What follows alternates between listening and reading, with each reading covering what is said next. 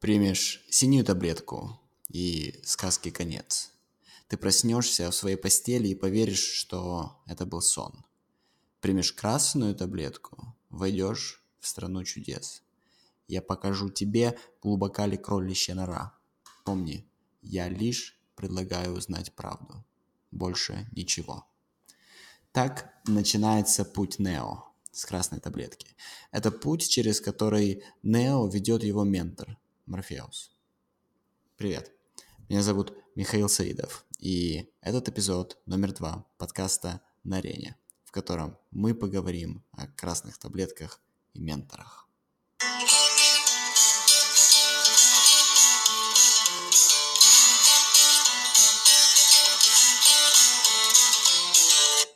Наши любимые фильмы, включая «Матрицу», все построены по сюжетной линии. И она называется «История героя». Я уверен, что вы с ней уже знакомы с этой сюжетной линией «История героя». В ней обычный человек встречается с преградой или возможностью и делает выбор.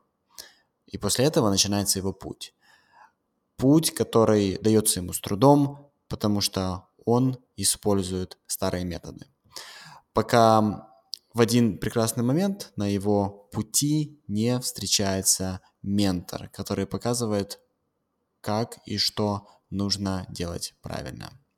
Но на самом деле в реальном мире все выглядит немного по-другому.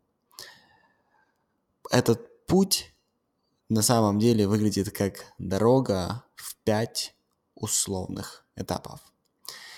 И эти этапы придумал я сам и дал им название я сам, чтобы, скажем так, показать вам наглядность этого пути в реальном мире.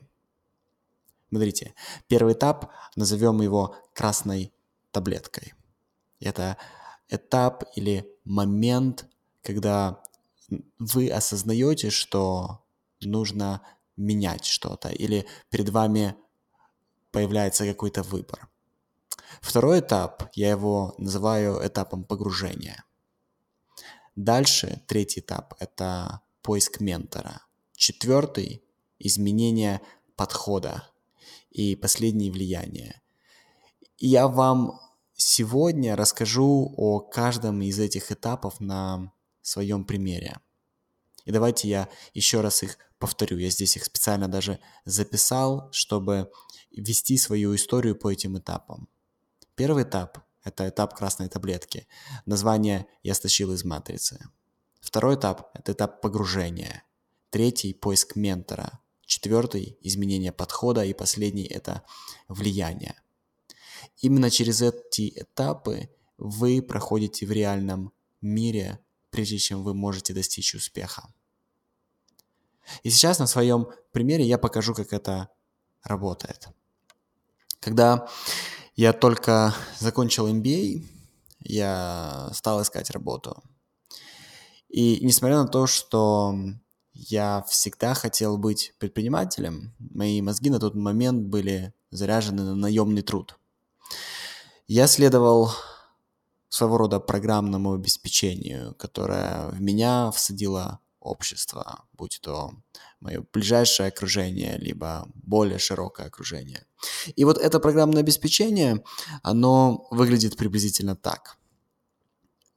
Вам с самого детства пытаются доказать, что сначала ты делаешь X, а потом получаешь Y. Сначала ты хорошо, например, учишься в школе, потом ты поступаешь в хороший университет. Или сначала ты хорошо учишься в универе, потом ты находишь хорошую работу. Или сначала ты находишь партнера, и потом ты женишься на этом партнере. Сначала ты женишься, и только потом ты заводишь детей. Или сначала ты много работаешь, потом ты двигаешься по лестнице вверх. Или сначала ты много работаешь, или, и только потом начинаешь получать больше денег. Сначала ты например, больше зарабатываешь, и только потом ты покупаешь свою первую недвижимость, и только потом вы туда переезжаете с семьей. И я следовал вот этому алгоритму, этому пути, да, и если ты хочешь двигаться дальше, как я думал, в моем случае я достаточно рано прошел по корпоративной лестнице. И я думал, что если я хочу двигаться еще дальше по этому алгоритму, то мне нужно снова пойти в университет, снова там хорошо учиться. В итоге я поступил на MBA. Да? Вот вы сейчас видите, как все это алгоритмизировано. Вы, наверное, даже немного представили себя, как вы двигались по своей жизни. Вам сначала говорили, что нужно, например, много читать, или вам, что нужно хорошо учиться, чтобы чего-то достичь, что вам нужно какое-то хорошее образование. А потом, может быть, вы даже узнали, что при приеме на работу вас не попросили вашего диплома, и, в принципе, на ваш диплом всем было глубоко наплевать. И это были первые звоночки, когда вы поняли, что, возможно, алгоритм поломан. И это тот самый мир, в котором жил Нео из Матрицы. И я делал тоже все так же по плану, и все мои друзья делали так же, и жена мной гордилась, и родители тоже мной гордились. И точно так же Нео просто жил, просто работал, пока ему в один прекрасный день не позвонил Морфеус. В моем случае, еще до MBA-программы, я начал думать, что если жизнь алгоритмизирована, то в идеале мне нужно выбрать тот алгоритм, где исход максимально вариантен. Простыми словами, мне захотелось сделать то, что дает менее предсказуемый результат, о чем у общества меньше данных. И если еще проще, мне захотелось стать предпринимателем. Но легче подумать, чем делать, вы это знаете. И находясь под давлением более популярных алгоритмов вокруг, и давайте назовем этот алгоритм мировоззрением, чтобы нам легче было понимать, о чем я. И под влиянием более популярных мировоззрений вокруг. На протяжении всей своей MBA-программы я честно искал себе работу. И честно ее не нашел. И поэтому к концу программы, когда я закончил MBA, и у меня не было работы, я решил сделать шаг и глотнул красную таблетку. Я начал свой бизнес. И если бы я знал, что эта красная таблетка приведет меня в кроличью нору и приведет меня к такому стрессу, то я бы ее не глотал. Она оказалась очень горькой. Но на тот момент, после того, как я глотнул таблетку и начал двигаться дальше по кроличьей норе, вот здесь начался мой этап погружения в предпринимательство. И он продлился, вот просто этап погружения продлился для меня два года. И состоял он из следующих этапов. Первый этап. И я считаю, что для начинающих предпринимателей, даже не начинающих предпринимателей, а для хотящих, желающих предпринимателей, для тех людей, кто еще реально не предприниматели, только-только в начале, самый важный этап – это определение своей ниши. И с этим этапом вам не может помочь абсолютно никто. У меня лично этот этап занял около года. И я хочу сказать, что как минимум половине из вас, слушателей, уже повезло. У вас уже есть ниша. Но лично у меня ее не было, потому что меня сильно носило в разные идеи из разных ниш, которые мне казались очень интересными. И если вы, как и я, не знаете свою нишу, то я вам дам совет. Пробуйте все – падайте часто, вставайте чаще. И когда вы попробуете все, вы найдете свой ответ. И для того, чтобы его найти, постарайтесь быть терпеливыми с собой. Неважно, сколько лет это займет. Вы придете туда, куда вам нужно. И я обещаю, что каждый из этих опытов вам что-то даст. Например, уже под конец MBA эм, я, я видел, чем эта вся история закончится с поиском работы. Эм, я и несколько товарищей сделали продукт. И э, этот продукт, он решал проблему для рантье. И вот мы его сначала сделали, а потом оказалось, что его очень сложно продавать. настолько сложно, что мы с товарищами распались и решили не продолжать дальше. И тогда я пообещал себе, что больше никогда не буду делать продукт до того, как я его продал. И вот это обещание, оно дало мне возможность создать целую модель, которой я учу сегодня на курсе. Эта модель называется монетизация до релиза. И сейчас все мои студенты на моем курсе запускаются именно по этой модели. И они ее обожают, потому что она имеет сумасшедший смысл. И вот дальше а, я шел и искал ниши, я пробовал, я проваливался, я начинал снова. И мое погружение продолжалось, пока я не нашел свою нишу, пока я не определил свою целевую аудиторию после этого. И как только я определил целевую аудиторию, я смог сузиться до проблемы, которую я могу для них решить. И дальше начались продажи. Но что бы я ни делал на тот момент, и вы помните, я до сих пор нахожусь, вернее как, я на тот момент до сих пор находился в этапе погружения. И что бы я ни делал, у меня не было гигантских продаж. Я решил погрузиться еще глубже. И нашел двух людей, которые решили эту проблему до меня сверхуспешно. Проблему низких продаж. И я захотел, чтобы один из них стал моим ментором. И я вам могу назвать имена этих двух людей. Один из них это Джефф Уокер. И Джефф Уокер известен э, своей моделью, которая называется PLF, Product Launch Formula. То есть этот человек, который придумал термин запусков, и я его лично обожаю. И второй человек, который эм, мне понравился, и понравилась его модель, и его зовут Райан Дайс, и мне понравилось в, Райан, в Райане Дайсе то, что он создал так называемую, называемую трипвайерную модель. И вот когда я нашел двух людей с огромными бизнесами, людей, которые сделали то, что я хочу сделать, и захотел, чтобы один из них стал моим ментором, я перешел на следующий этап, когда в фильме Нео начинает учиться у Морфеуса. И в жизни, не в фильме, а в жизни мы учимся у людей, которые получили результат, о котором мы мечтаем.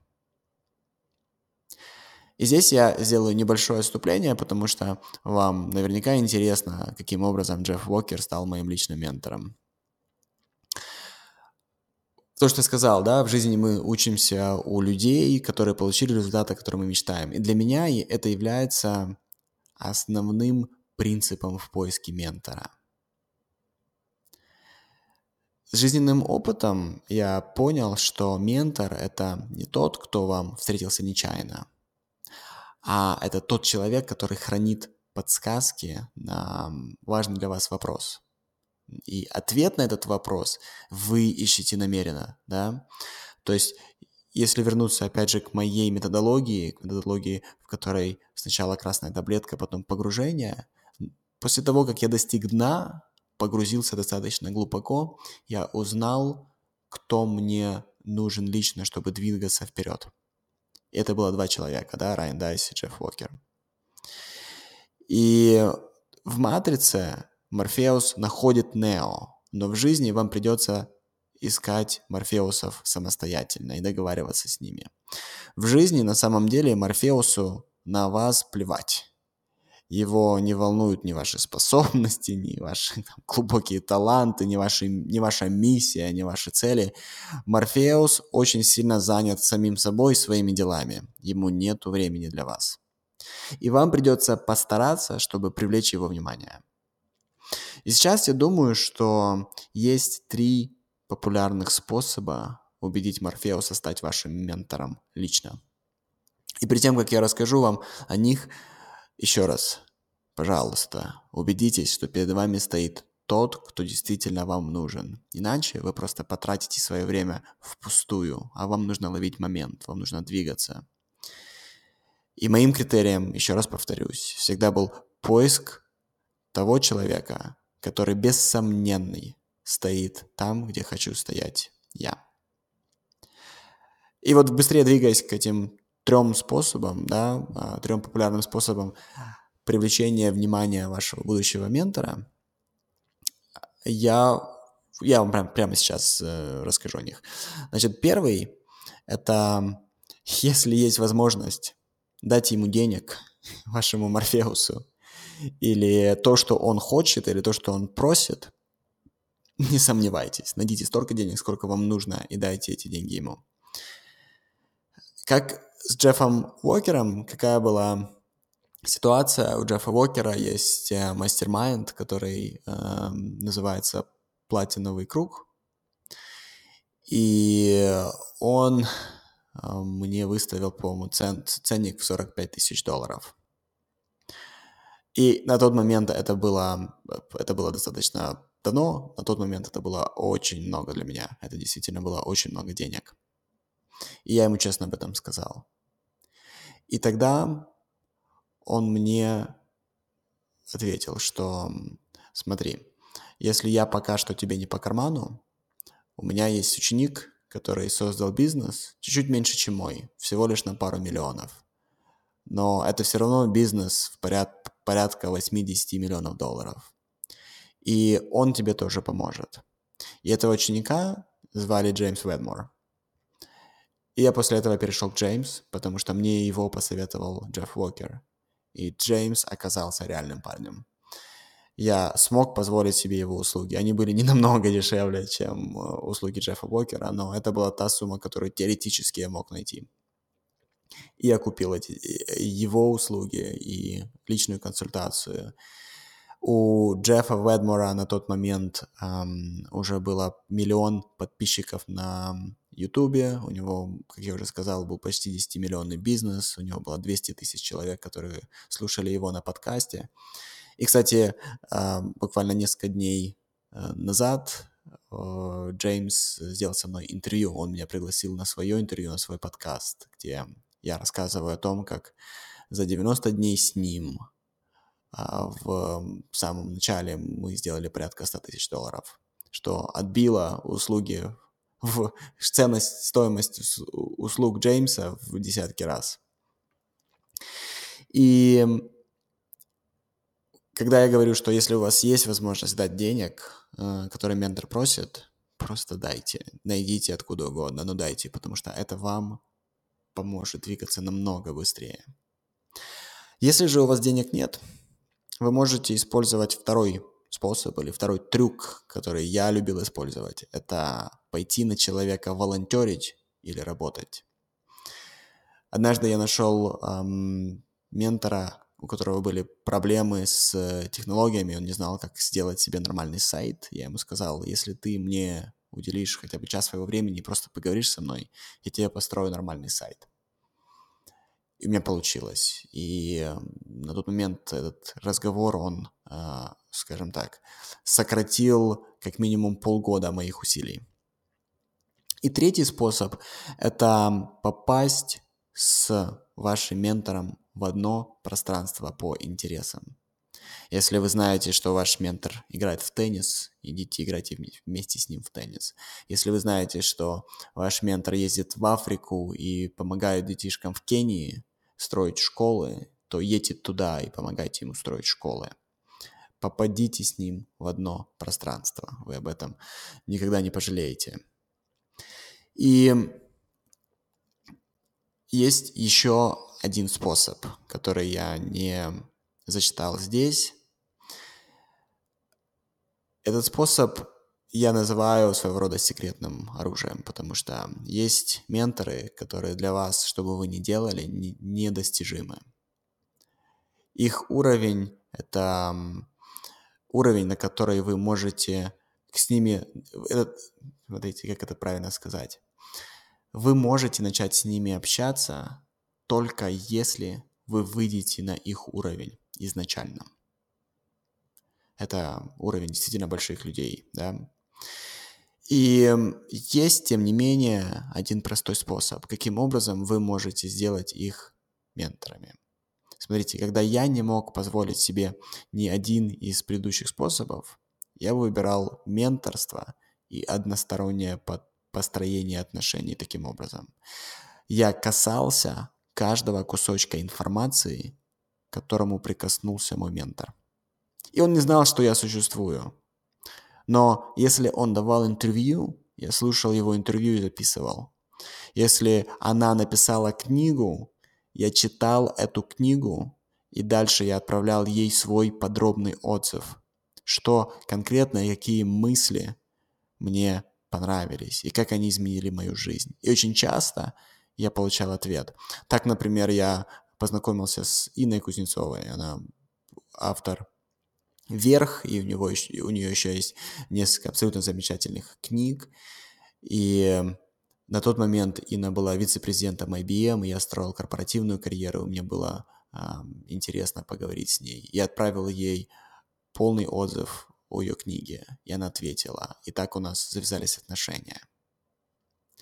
И если вот ваш ментор на расстоянии, он посоветовал прочитать какие-то книги, то я вам очень советую прочесть каждую из них и отправить ему или ей свои мысли, что вы думаете по поводу этих книг, что вам зашло, что вам понравилось. Сегодня я предпочитаю платить за менторов, и с... благодаря этому я двигаюсь в своем бизнесе намного быстрее. Мне уже не нужно погружаться Хотя это цикл, да, как только я двигаюсь в новую тему, мне понятное дело, нужно сначала в нее погрузиться, потом найти экспертов, потом изменить свой подход и начать двигаться дальше, да, и перейти к ступеньке влияния. И как я вам уже сказал, да, что на этом интервью, на котором меня пригласил Джеймс, я рассказал, как его помощь помогла мне за 90 дней сделать 100 тысяч долларов. И я честно признал, что перед его аудиторией я честно признал, что это его заслуга. И она, безусловно, была его, потому что я это сделал благодаря его советам. Я изменил свой подход. Я своего рода а, был гибким и слушал, что он говорит. Я изменил свой подход, и я получил результат. И когда вы благодаря ментору меняете подход и получаете результат, и обычно ментор вам не говорит напрямую, да, что конкретно вам нужно сделать, он вам дает подсказки, и вам нужно внимательно, с открытыми глазами, с ручкой слушать, записывать эти подсказки, рефлексировать, думать, что они значат. И когда вы эти подсказки получили, вы начинаете применять эти новые знания к своей проблеме. И проблема подается. Иногда нет, но чаще всего она подается. И это двигает вас на новый уровень. И на этом уровне нет шума. На этом уровне есть только те, кто туда пришел зачастую похожим путем. Потому что они вот этот код, они его хакнули. Они хакнули этот алгоритм. Они поняли, что есть красная таблетка, потом погружение, потом поиск ментора, потом изменение подхода. И потом наконец-то, выход на влияние. И влияние — это та ступенька, на которой вы впервые понимаете, что с большой властью приходит большая ответственность. Да здравствует Спайдермен. Спасибо, друзья, что со мной. Увидимся на арене. Пока.